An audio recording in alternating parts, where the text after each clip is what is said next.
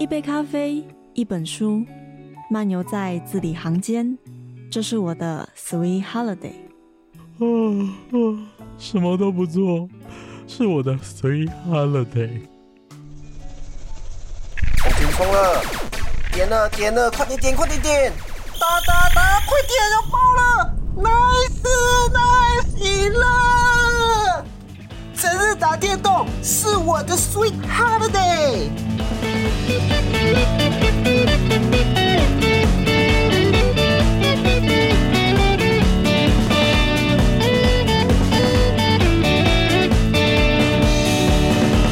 这里是 FM 八八点三，自大智生日 FM 一零三点七，教广华联分台。大家好，欢迎回到白白中的 Sweet Holiday，我是全谦。今天特别要做的这一集呢，其实全谦已经准备了好久好久，有多久？甚至是我在企划节目的时候，其实去年大概十一二月就已经准备好要做这个题目，甚至那时候就已经敲好今天要来来宾了。他也很爽快的说他愿意接受访问，然后就这样放着放着，一直等到了现在。这个。播出的时间是我觉得恰到好处的，就是学生们的暑假期间。今天呢，想要跟大家来聊聊啤酒是怎么一回事。那为什么要在这个节目上面聊啤酒？大家可能会觉得说，哎，慈济大学做这件事情会不好，或者是教育电台做这件事情不太适合。如果全谦说我是要让大家怎么样来品尝啤酒，或者是用比较诶教育教学的方式来让他认识啤酒。哎，是不是大家就没话说了？所以就让我们马上来邀请今天的来宾 Jackie。嗨，大家好，我是啤酒聊天室的 Jackie。你还是偏含蓄啦啊！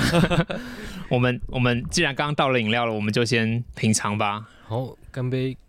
哎，你们知道干杯时候有一个小习俗，就是盯着对方眼睛，眼睛是要看一下的。我不要不幸的性生活，这个我忘听哪一个国家有讲过这件事情？对，这是在欧洲的一个呃流行的说法。嗯。这个脚本其实我改过两次，原本是希望说到节目整个下半段才开始好好的，我们学一整套完整的怎么品啤酒，然后怎么样去描述它的风味。可是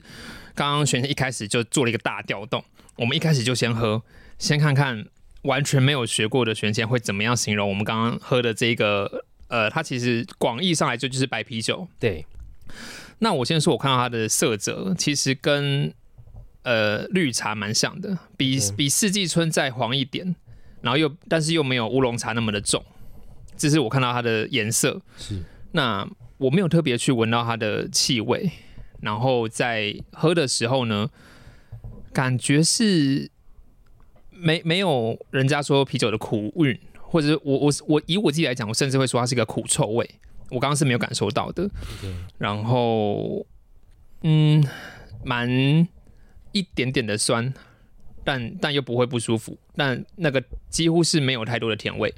这是我自己的感受。是，其实每一个人感受一定都是对的，因为那个是这感受是一件很主观的事。那白啤酒它其实是属于一种小麦啤酒，那就是小麦啤酒其实最常见一种叫做白啤或者是德式小麦啤酒。那白啤酒跟德式小麦差在哪里呢？它其实最大的差异是它会加一点点那个原锥子去酿，所谓的原锥子就是 N C 啦。哦，N C 的种子啦，嗯嗯嗯，但是 N C 的种子跟 N C 本身的味道有点不太一样，所以造就它的感觉会有点不同。嗯，那原锥子这种东西在国外其实很常拿来做料理使用嘛，那它在酿酒的时候加进去的时候，就会让它产生一种柑橘的香气。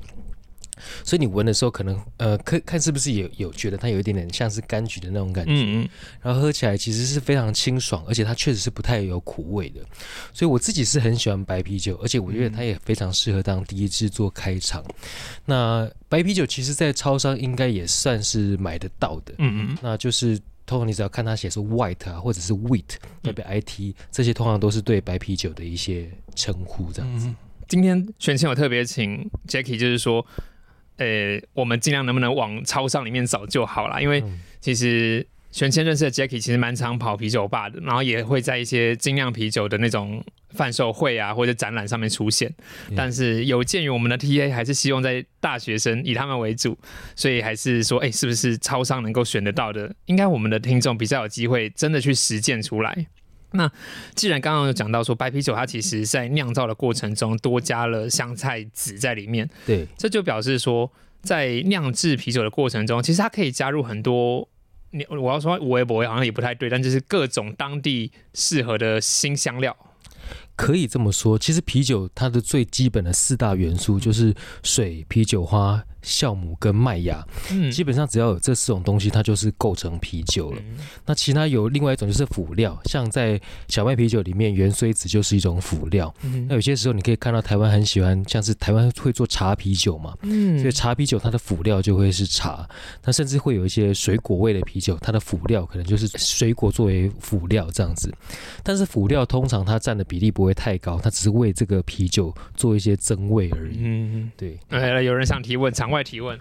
我想问说，那他这些在酿啤酒的过程中，他这些辅料，他是一起进去酿呢，还是说他啤酒酿啤酒的，然后呢，他另外做，比如说凤梨或者凤梨酿凤梨的，然后最后再混合在一起？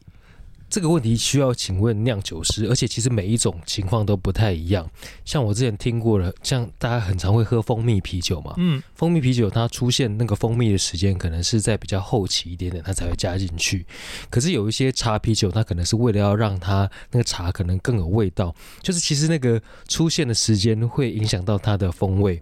但是不一定说特别早出现就一定比较好。所以其实酿，人家说酿啤酒是一一门科学，就是因为它取决于那个时间创造就这个味觉的差异，香气也会变得不一样，这样子。我不想停下来问一下，你刚刚说的早出现、晚出现，是我入喉之后的那个早晚，还是说在？是酿酒历程的时候，嗯因为酿酒有一些基本历程，我现在我没有办法很很细节的去描述了，嗯像是它一开始要先去从麦汁开始处理起啊，嗯后面才加入酒花这样子。那通常辅料应该会是在比较后期，但是因为我不是这方面的专业，所以我不是很确定它到底应该什么时间点出现会是最好的这样子。以台湾的环境是适合酿酒的吗？或者或者说制制啤酒啦？台湾的环境其实最不容易酿的是拉格，拉格是就是大家最常在便利超商喝到的那种啤酒。嗯那便利商店喝到，比如说不管是台啤啊，或者是你看到最多选择那种就是拉格啤酒。嗯嗯那拉格啤酒是适合在比较相对低温的情况下去酿造的，嗯所以呢，台湾就相对是炎热嘛，所以大概只有在冬天的时候会比较适合酿造。但是台湾最不适合低温的，可是就是拉格，然后例如台啤，对，可是它是还蛮台湾代表性的。是啊是啊那，那这这个是什么？它是刻意刻意恒温出来的环境这样子吗？对啊，其实它是可以透过环境的控制去改变那个温度的。嗯所以如果呃，如果你今天是自己在家里，有一些人不是会在家自酿啤酒吗？嗯那你又没有办法去打造一个很好的冷藏空间，那势必就比较难去打造达到酿拉格这样子。关于这种能够大规模的产制跟自己小少量的精精致去制作它，是不是就是大家现在所谓在追求？也我要说追求也很奇怪，但就是商业啤酒跟精酿啤酒的差别。嗯，广义来说其实可以这样讲，嗯但是其实要看你想要怎么样定义它，因为其实美国的酿呃精酿啤酒他们是有做一个定义的，嗯就是年产量多少以下的叫做精酿啤酒。但是如果我们走美国的那一套规则呢，台湾啤酒属于精酿啤酒，就是那个量的关系。嗯，对，所以其实用量不一定是一个很好的描述了。我觉得一个更好想象的方式就是，我们知道会有一些流行乐跟嗯独立乐团，嗯那独立乐团它追求的是什么？它基本上不太会受那些商业的绑架。我不会因为为了我要迎合我的呃听众，然后去做出他们想要听的音乐。那这个创作者他想要做出怎么样的音乐，他就是属于他的。所以精酿啤酒更像是一个。呃，酿酒师他可能有更大的空间去做自己的调配的这样子的创作，这样子。嗯，因为 Jack 你拿商业啤酒、精酿啤酒跟这种主流音乐跟独立音乐来做一个比较，我就会想到就是说，包括在听音乐的人就会说，诶，某一些独立乐团他们红了之后，他们开始被大家知道之后。就不那么的独立音乐了，或就就会被很多听团仔觉得说，哦，你们除名了这样子。难道精酿啤酒们不会有这个问题吗？也不是不可能啊。例如说，我们现在在超商最常看到的一个精酿品牌，嗯其实它在非常喝精酿的 geek 里面，有些人会对它有一些维持。嗯嗯那它之所以会维持，就是因为它其实是呃比较去，其实它创造了一个新的风格啦，对就是把调酒变成一种啤酒的样貌，但它其实并不属于啤酒范围内的东西，它其实已经比较偏向是调酒了。可是它毕竟是卖的很好嘛，嗯那它毕竟是一个很很好卖的商品，所以，嗯，我我我觉得一定会有一些非常死忠嗯的人就会觉得说啊，你你你你已经超越了那个界限了对。但我自己的看法会是，说真的，因为台湾的市场本来就比较小，嗯然后他如果今天又希望能够去追求那个精量能够的那种独一无二性的话，他势必需要跟商业有一些妥协，嗯然后去先让商业能够他获利了，他才有办法去继续维持他想要做的独立性，这样子。提醒您：酒后不开车，安全有保障。未满十八岁禁止饮酒。在这边，我同时也想问，就是关于你说的那一间调酒啤酒的那一个品牌，我我们不能直接明讲它是谁啊，那大大家有那个 feel，大家去感受一下。它其实是我认识精酿啤酒的第一间，嗯然后我对它其实也算有一种信仰在，因为带我认识的那个朋友也非常喜欢那间公司，是然后我就开始在想，就是说，当他打入到这种大通路之后，他到底有没有改变他的本质？然后，如果说精酿啤酒，它很容易因为小规模的制作，然后还有关于这个酿酒师他的一些个人创意在里面，是不是因为这个个人创意的元素，以至于这一间公司所推出来的饮料还蛮常在变化的？就是它，它还蛮，我觉得，我觉得它相对于商业啤酒品牌是很快速就会换换它的，就例如西瓜啊，或者是卖那个什么，最近出百香果、荔枝等等之类的，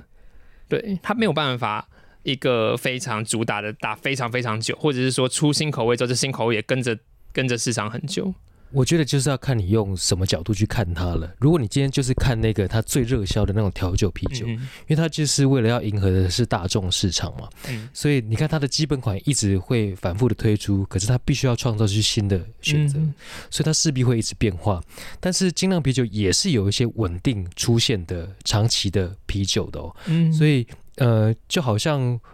他还是会需要有一些，就是当他今天有一款啤酒是受大家喜欢的，甚至它已经成为那个品牌当中的一些标记，就像是那个品牌，他们其实还是有几款真的是是他们的畅销啤酒，没错没错，对，所以那些东西还是会存在，但是他们当然会希望每一次的品质是尽量维持的一致的。嗯嗯，那当然，啤酒毕竟像刚说的那些变音，呃，麦芽，假设今年的麦芽就是跟过往很不一样，它确实会创造出一些差异风味，这是这是有可能的。以目前台湾这一些，不管是商业啤酒厂或者是精酿精酿啤酒商们，都是自己台湾酿制吗？这而且而且大部分台湾好像比较没有自产原料，对不对？因为台湾就不是个产麦的国家嘛。是，然后更何况啤酒花，其实它也不是真的跟啤酒相关，它好像是什么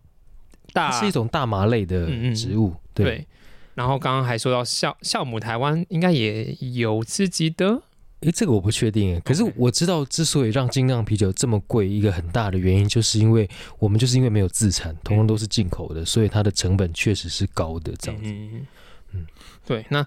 接下来我觉得可能就是要让带着听众，我们进入到超商了，我们看到琳琅满目的这个酒柜，然后甚至有一些超商是两三个酒柜的这样子，我们到底该怎么样去做下手的动作？我自己觉得，其实大家就是看自己的喜好啊，因为嗯通常最简单就是从它的外观来看嘛。如果今天这个外观非常吸引你，当然非常值得试试看。嗯哼，那因为其实像我们刚刚讲到拉格，或者我们刚刚讲到 WIT 这种 wheat 白啤酒，就是其实如果你不认识这些名词的话，你是很难去做挑选的。嗯所以最简，单的方式，当然就是从外观去挑。那如果你开始喝一喝之后，觉得诶啤酒好像是蛮有趣的，既然这四种主原料就可以创造出这么多不一样的风味，那你就可以试着先去认识一些不一样的类型，像我们等下会喝到的 IPA，、嗯。像我们呃今今天可能可惜没有买到的 Hazy IPA，嗯。或者是斯陶特，或者是呃艾尔啤酒。嗯那当你开始对这些名词有了认识之后，那或者是你就可能会因此说，哎，我知道我是喜欢 IPA 的人，下一次看到 IPA，我已经一定要买来试试看，那你就可以透过名词来挑选了。就是说，我们一开始做外贸协会也是没有关系的啦，因为其实现在是没有关系现在的啤酒真的外观都设计的好美，你把它当收藏品有没有也没有问题，然后也会有一些联名啊或者是串联的活动，是都可以值得收藏。对啊，但我觉得我自己很常就是会被外表骗了，或者是被他的你你看一看罐子，它的取名也非常好听。但是我目前我很确定的就是，我对于 IPA 是有畏惧的，OK，我被它苦到过。嗯，对，那既然说我们在超商就只能看外观，我们没有办法适应，是不是我们可以换一个地方？我们到酒吧去，在酒吧又要怎么样？我我我我应该直接跟 bartender 摊牌说，我什么都不懂。可以啊，嗯哼，因为我最近发现，啊，我刚好去年呃有机会去了一趟澎湖，然后去了呃澎湖的一个在地蛮有名的精酿啤酒吧，嗯然后甚至在台北，其实现在的精酿啤酒吧，我觉得蛮有趣的是，有一些 bartender 或者是服务人员，他一进来，他就会先问说，哎，你知不知道你想要喝什么？啊，他就接着问说：“你喜欢喝甜的还是喜欢喝酸的？你喜欢喝果味重的还是呃苦味重的？你喜欢喝什么类型？”其实其实有点像是你今天走进调酒吧，如果你真的不懂的话，那你就跟老板说：“哎，我喜欢平常喝什么果汁的时候，我很喜欢。那我想要那个味道的东西，他其实就可以帮你介绍出一些类似的啤酒。我觉得跟我去手摇杯店蛮像的。是啊，对对，包包括我自己在做店员的时候，客人在问我的时候，我也是问他你要茶味重的，还是你要果味果香味重的等等之类的对这，种感觉。那我我们可能通常都是抬着头看着这个酒单看了很久，我们也只能看名字，可能可能他后面还会写个趴数。接下来在以以酒吧来讲好了，我还能做什么可以显示出我好像懂了一点点，一点点这样子？如果说毕竟啦，我觉得一杯大部分可能两百两百五，如果你每次都靠一杯一杯这样子来去找自己喜欢什么的话，其实负担啊，不不只是荷包的负担，包括身体的负担也不小啊。OK，那或许我们可以先认识几种最常见的精酿啤酒类型。嗯那刚刚我们有提到拉格是在商业啤酒里面最常见的嘛？嗯那拉格在商业啤酒里面，呃，在精酿啤酒里面比较常会出现的类型叫做皮尔森。嗯那皮尔森这种类型，其实你在超商也买得到啦。那它是一种跟拉格一样有一点清爽，可是它通常会多了一点点草本味道的选择。嗯哼，所以如果你是喜欢一个很清爽的类型，但是又要有一点点多一点草本，甚至是一点苦味的人，那你就可以选择这一款。那另外一种刚刚听到的这种白啤酒对，也是在精酿啤酒里面店常会出现的类型。那这种类型就是属于清爽，然后又有一点果味的。那再来，如果你要开始慢慢找有一些苦感的，那最基本的就是艾尔啤酒。嗯那艾尔啤酒它就是属于有加呃酒花，其实算是相对明显，但是又没有像 IPA 这么明显的啤酒。嗯所以如果你觉得对 IPA 有一点点恐惧，你或许可以先从艾尔当做一个敲门砖，嗯，看看是不是会有喜欢的类型。那再来，如果你又希望有一点点再苦一点点，那当然就是 IPA 会是一个很好的选择。嗯，那我自己喜欢收尾的啤酒是深色啤酒，那深色啤酒就包含像是斯陶特或者是波特，嗯这两种类型，通常因为它是属于用深色的麦芽去酿造的，所以它的味觉就会是带一些巧克力啊、苦、呃，或者是说咖啡的香气。嗯，那味道通常也会稍微比较重一点点。那或许如果先从这几种类型去想象或者是挑选，这其实真的是蛮常见的几种分类了。嗯那也许先从这几种试起，那找到一两种是你觉得喜欢的风味，就可以更深的去认识了。在 Jacky 你刚开始踏入这个啤酒圈的时候，你还记得你最开始进到啤酒吧，你会去跟 bartender 讲什么？我以前其实不会特别讲什么，因为以前因为不太认识，嗯所以就会说，譬如说你们卖最好的是什么？哦我想试试看啊，或者是说我很怕苦，我想要喝不苦的东西，你可以推荐给我吗？嗯所以以前也都会是这样子，但是现在因为稍微懂一点点，就会想要试着自己去做挑选。可是因为其实呃，常常精酿啤酒有时候进了很多新的东西，对，然后精酿的单价又稍微高一点点，我也不可能真的每一次都去买来喝。嗯那这样子的情况，就会还是会问一下店员说：“诶，如果这几次当中，那我应该怎么样做选择？”这样子。因为我知道有一些精酿啤酒吧，它有提供试饮，又或者是拼盘的这种选择，哦，是，这应该也都是一个不错的选择。就是我觉得直接勇敢的去问说，我可以试试看吗？对，其实我猜不是每一间精酿都会愿意让你试，嗯因为每一次试都会是它的成本嘛。但是你刚好提到说，像是那种生啤酒，他们确实蛮会常会推那种 beer flight，嗯，就是一次会是五种，然后每一杯都少少的那种，那确实会是一种蛮好尝试的方式的。而且我自己在想象，就是这样子，应该对于大家短时间又想要试多一点味道的，应该还算可以。对，这是一个很棒的方式。嗯嗯。然后接下来就是，我觉得大家都可以学学看，刚刚 Jackie 讲的，就是说，你直接讲你想要什么样的味道，或者是你就摊你就直接摊牌跟 bartender 讲说你不懂，请他来介绍这样子。对，这是很好的方式。因为我觉得我有点被算是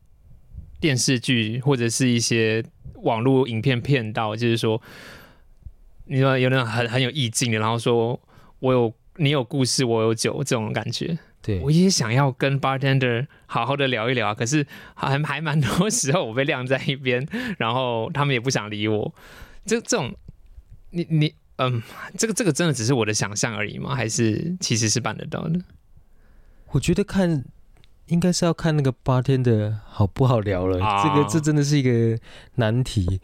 而且我自己其实不是一个特别喜欢聊天的人，嗯但是这现在是因为对于尽量稍微多一点认识之后，然后像今年二月我去了一趟澳洲，嗯。然后我就会进去的时候，我就会试图想要问一下说，哎，你们在这里已经做多久啦、那你知道这个国家大家通常喝什么啤酒比较多吗？嗯哼。像有一件事，我觉得澳洲我看到蛮有趣的事情是，澳洲的精酿店几乎都有酸啤酒。嗯。酸啤酒算是一个以台湾来说，像是一个很小众的类型了，因为它喝起来就会是酸的，跟你对啤酒的印象是绝对不一样。嗯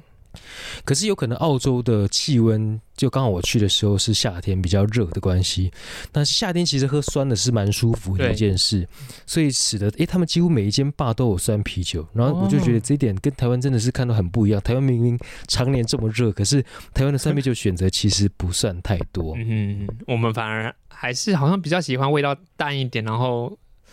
这这跟我们喜欢大口畅饮有关系吗？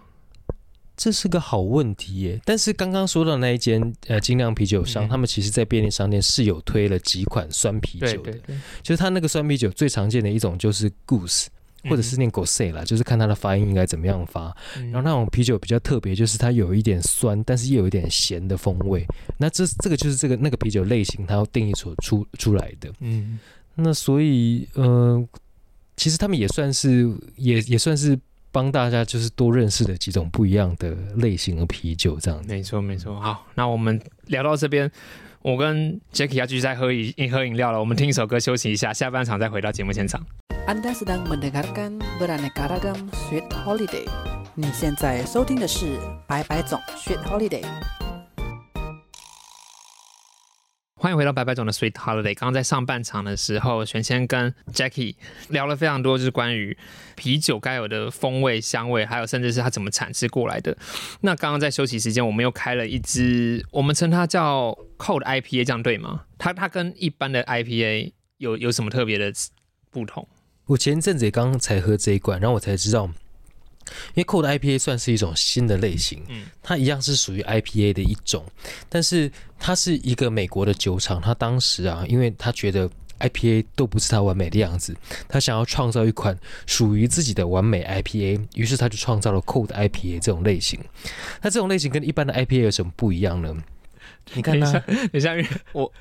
你喝不下去，不是就是你太苦吗不不不，我不我不觉得苦，我觉得有一个百香果的香味。？OK，而且我还蛮喜欢的。然后嗯我的确，我刚刚在闻的时候是有一个 IPA 的苦臭味，是是很经典的那个 IPA 味道。可是当我喝下去的时候，没有以前我害怕 IPA 的感觉。OK，然后我刚刚之所以喝不下去，是因为我觉得这个酒厂也太妙了，他想要找出一个最完美的 IPA，就代表说他不认同当时市面上的 IPA，嗯，所以也就可以。我我们就是随便的汰换置换，就是我想要来做广播节目，是因为我觉得现在市面上的广播节目都不够好，我要做出最好的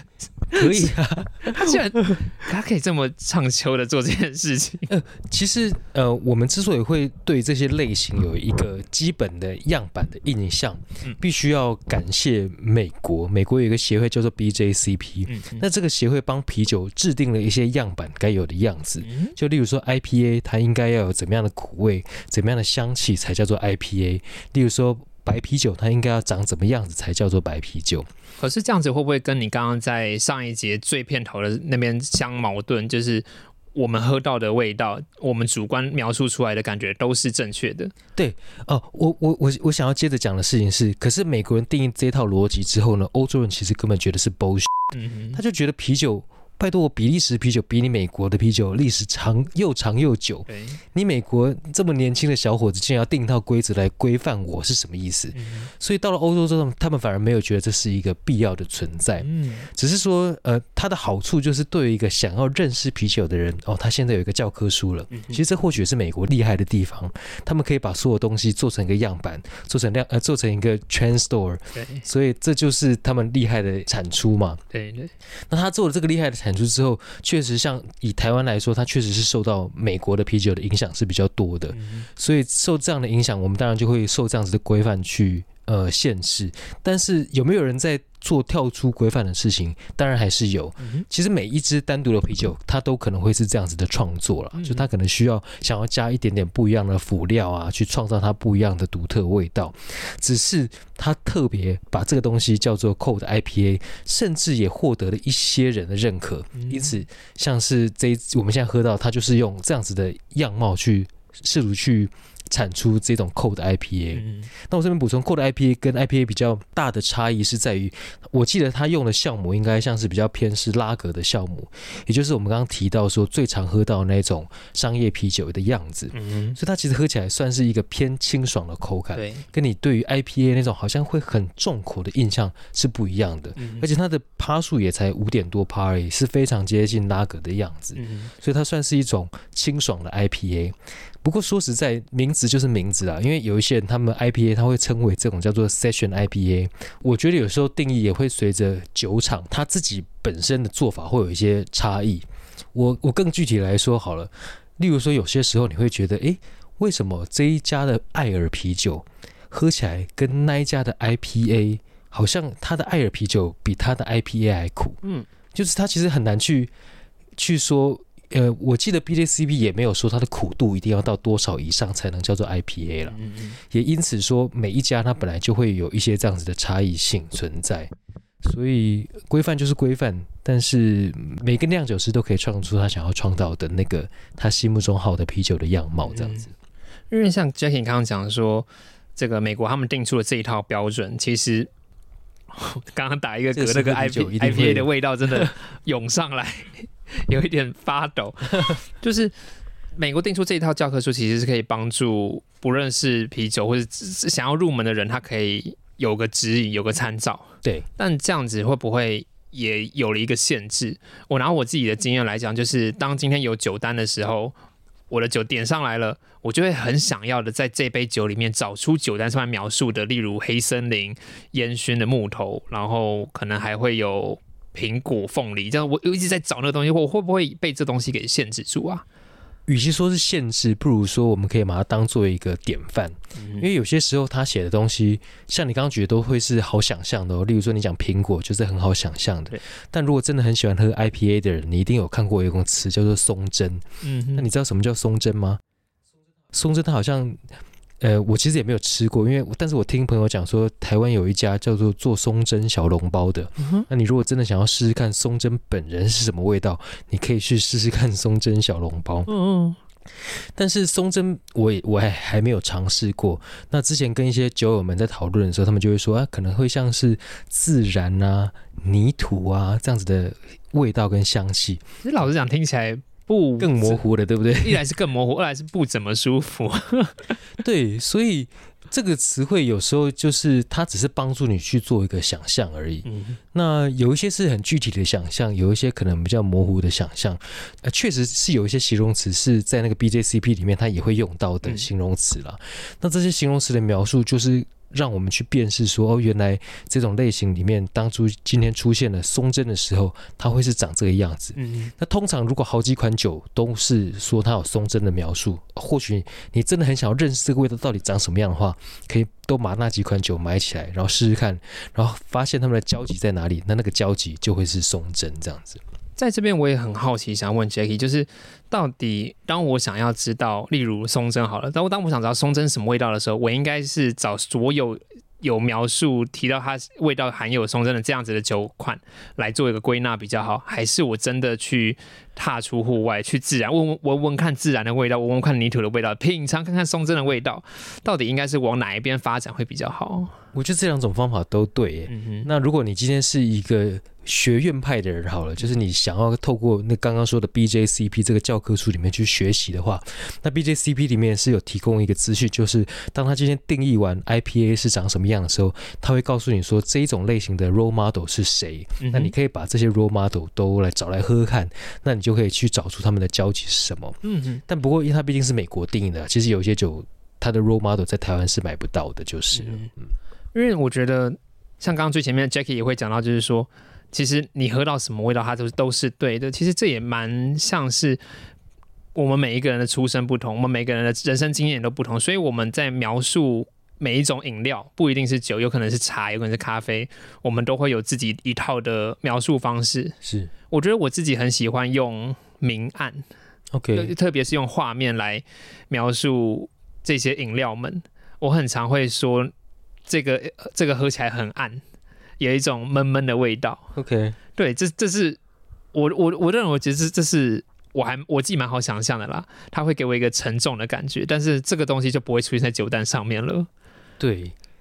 但诶我记得之前去台东的时候，朋友推荐我一间酒吧，然后诶，不过他现在好像换不同人经营，哦。然后他那时候跟我推荐的时候，他就说那间酒吧的老板很特别，嗯？你进去的时候，你跟他说你今天的心情是什么，嗯嗯他，就会推荐你一款适合的啤酒。这件这件事情，我一直很想要在我剪头发的时候做，就是我我不告诉他什么我要几分头，或者我要什么 size 的，就是我跟我例如跟他讲说，我想要一个夏天的海边冲浪男孩，OK，我把这东西丢给他，看他帮我剪什么。是。那或者是我刚刚在聊的过程中，我想到说，哎，那是不是酒单不一定要是文字，不一定要是那刚刚那个国际学院他所定定出来的规则，我可以是一段音档，我或者我可以它是我的酒只有照片而已。所以你用透过照片去选你想要的，或者我听听声音说哦，我很喜欢这一段音乐，所以我要喝这一款酒。这不是不可能啊！你这让我想到一件事，就是最近我之前在澳洲有看过一种酒，就是他们强调是 AI 酿造。嗯，那那个 AI 酿造，它其实有点像是透过大数据的收集，去找出诶大家喜欢怎么样的味道，我们就做怎么样的味道。嗯嗯然后呢，日本在几年前推了一款很特别的酒，叫做二十三十四十五十。嗯这些数字代表什么意思呢？代表的是年纪。嗯，他认为这个年纪的酒应该是长什么样子，然后他就做了一款很特别的啤酒。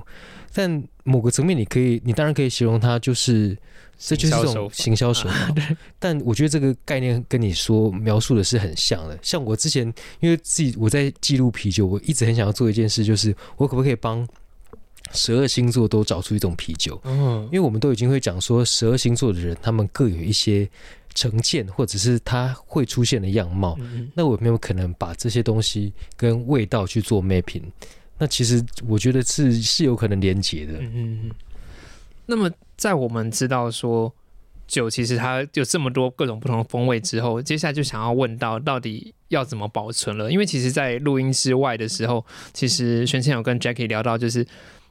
透过不同的保存，其实酒的味道是会有变化的。对，没错。像是最近其实很多商商都有做啤酒节嘛。嗯嗯那啤酒节因为这几年 IPA 这个词很红，所以很多店都会进一些 IPA 啤酒这。是我觉得很讨厌的地方，就是你们全都 IPA 啊，我就不怎么喜欢喝 IPA，你是让我踩雷试试看吗？但是说实在，IPA 只要是跟酒花重的啤酒，它都会面临保存特别难的嗯呃问题，因为 IPA 是一个很娇嫩的，就就是酒花是一种很娇嫩的东西啦。嗯当它今天晒的太阳，不管是光照还是受热，嗯都可能会使它的味觉跟香气变掉。那所以，呃，这一次的很多进口啤酒，就是如果有常在喝的人，就会觉得，诶，怎么闻起来这个啤酒有一点熟凤梨的味道？那个熟哦凤梨的味道本身其实是一个氧化跟裂化的产生的味道。那如果你今天把同样的啤酒拿到精酿吧去卖的话，照理讲，他就不应该被销售了，因为到这个程度，对啊，因为它其实就是对于一个有在喝精酿的人来说，它就是一个呃坏掉的，不要说坏掉，它就是一个风味已经变化的啤酒。嗯那这个啤酒是不是就不好喝呢？其实不一定。我那时候去上一个啤酒课的时候，老师带我们做了一个很有趣的实验，他叫我们去买海根，然后呢，尽可能去买新鲜的海根两瓶，然后其中一瓶呢，请你放在阳光，不是让它去照热哦，只要让它被阳光照到就好，然后把它照个半天，然后请你去比较这两种啤酒喝起来的差别。然后那一次做这个比较的时候，我才意识到说，诶，以前那种光照的会产生那种光照臭，原来就是我常在热炒店喝到啤酒的味道，嗯居然是长这个样子。那所以，呃。诶，我们呃，刚等一下我想一下，刚为什么会突然讲到这里？就是在保存上面嘛，因为其实我们刚刚讲到说光照就是个影响，其实为了要主角光照，所以铝罐诞生了。对，然后为了应付铝罐可能不够，所以玻璃瓶诞生了，但是又不能被光照，所以大部分都是黑玻璃嘛。对，嗯但其实呃，它不管是光照或者是受热，其实都可能会影响到它的味道了，特别是酒花很重要的啤酒。所以我觉得是不是我们其实错怪了某些品牌的酒，它其实不是不好喝，只是没有被好好的保存。就像你说的，在热炒店会有的那种啤酒味，其实不是酒不好，是因为热炒店的环境真的没有很好，这样子是环境的问题。是，这是有可能的，因为我我提到就是最近那个啤酒节，然后其实我喝到觉得很多它已经是有点变质的，然后我就问一些喜欢喝的酒友，我想说，如果大家最容易取得的啤酒是来自于超商，可是超商啤酒节的酒花啤酒又不能够保存的很好，然后它会不会因此对 IPA 有了一个错误的印象？嗯嗯那结果我的朋友是讲说，他觉得不会，嗯？因为一方面是并不一定每个人都可以这么敏锐的觉得这个是一个劣化的味道。嗯，哦，以前那个老师就是我上那个啤酒课，老师他还讲过一句话，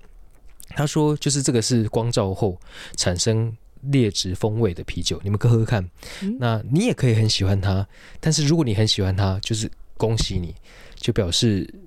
我很怕说，就是，就是你很喜欢他的话，那你不要来做我的学生。是不是？不是，其实因为每个人对味道的认同就不一样嘛。对，就是有些人就会觉得，诶，这个这个味道反而是像我刚刚提到，就是 IPA 受到热之后会变会变熟凤梨。而如果你要是很喜欢那个熟凤梨的味道，那不就是刚好是你的天菜吗？对，你不就反而用可能相对比较低的成本，你就可以获取。呃，大家觉得，呃，不不一定是大家，就是有一些 geek 觉得，诶，没这么好的啤酒，嗯那这样子不是一件很好的事情？没错没错。对啊，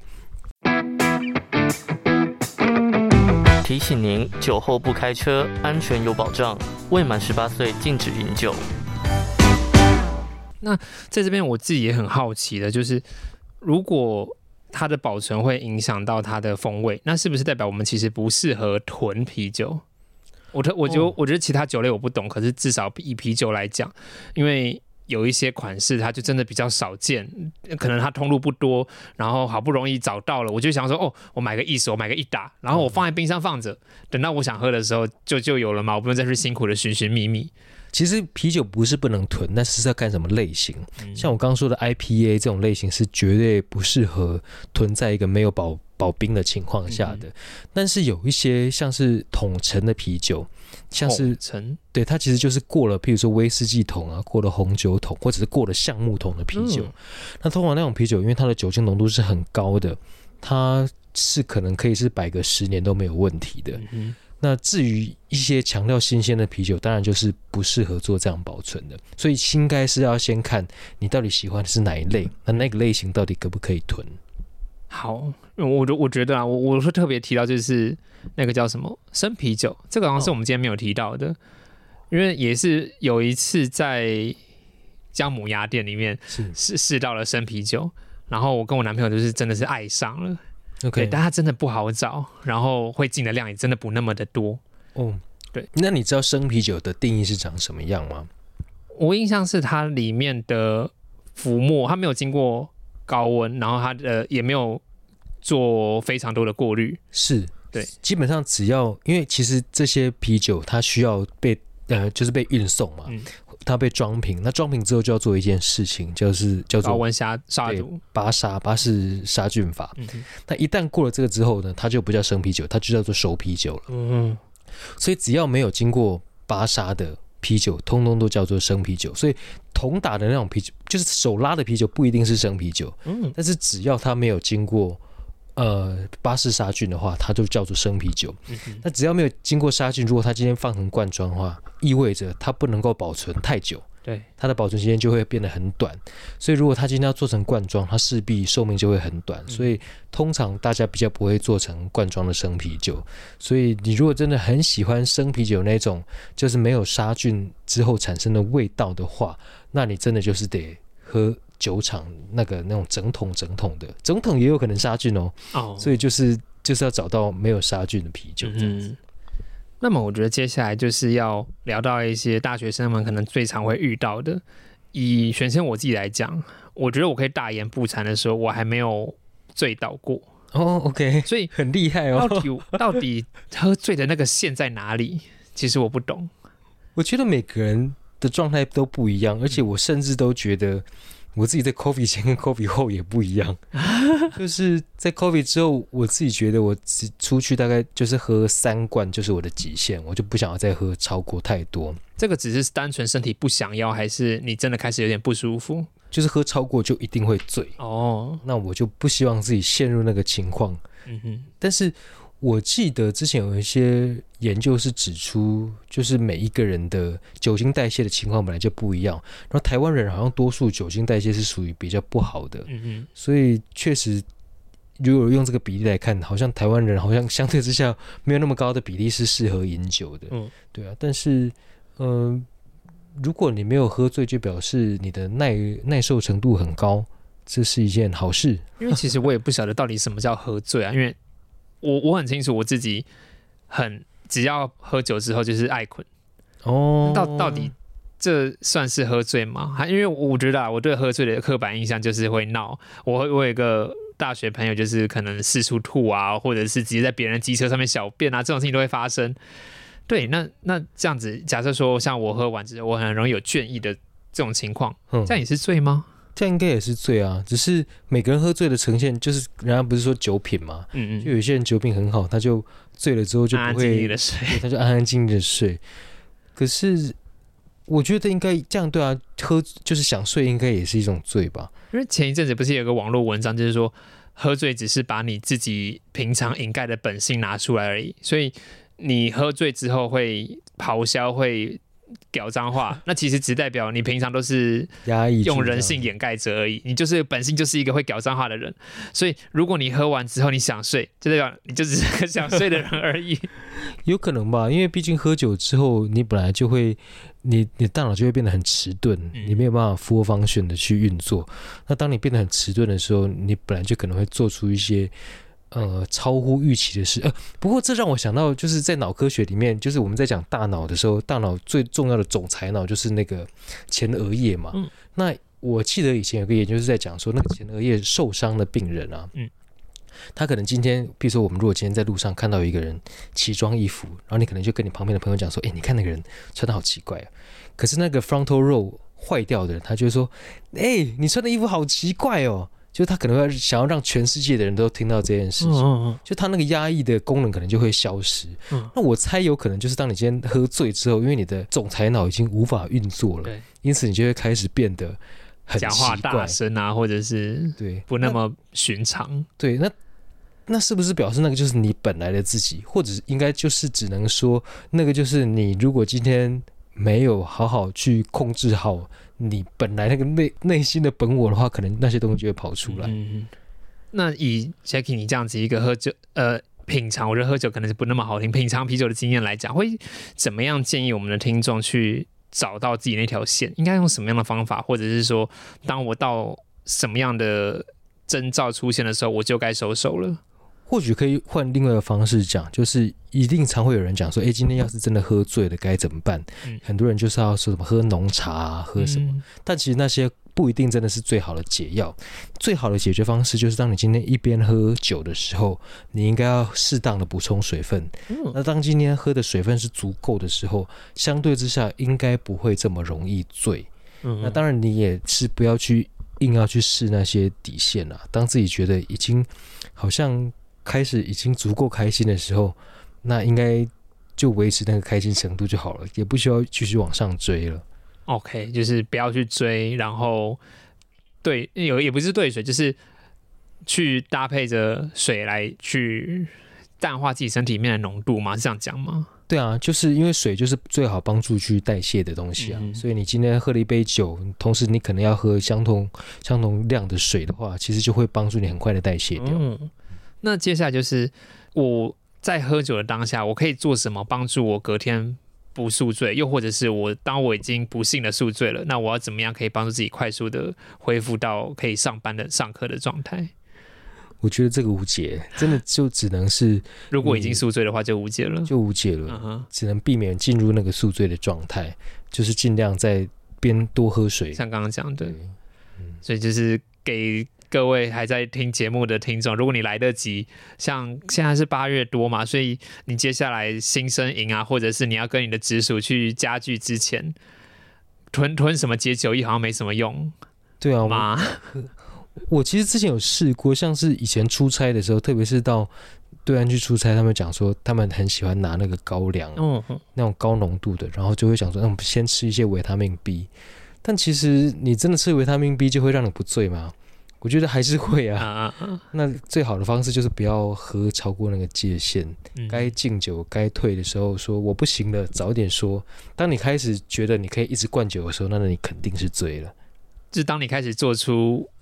平常不会做的行为的时候对，你已经无法抑制自己的行为的时候，那你肯定是醉了。嗯，我真的觉得 IPA 温度降下来，我觉得趁趁冰喝其实也是一个哦，对，其实啤酒有适应温度，对，不同啤酒有不同的适应温度。那当然它，对，但它今天变低温的时候，它就势必会变苦一点点。对啊，就是越来越开始不能接受它了。好，那我们其实今天聊到这边也算是可以准备告一个段落了。对于听众来讲，不知道大家的吸收或是收获如何，但是其实这一今天这一集除了歌曲分享以外，还有一个非常重要的事情，就是喝酒不开车。开车不喝酒，然后未满十八岁禁止饮酒。短时间内大量灌酒会使人立即丧命。其实关于卫福部，它有非常多的警语，要求大家在制作节目的时候一定要下好下满。这也是我今天不断提醒自己一定要做到的，不然的话，我没有办法在节目上说服听众朋友嘛。是，好，那我们今天非常谢谢 Jackie 给我们做了这么多知识的分享，然后还有推了两款酒，让我们在现场可以做品尝。再次谢谢 Jackie。谢谢，好，那 Sweet Holiday，我们下礼拜再见，拜拜。拜拜。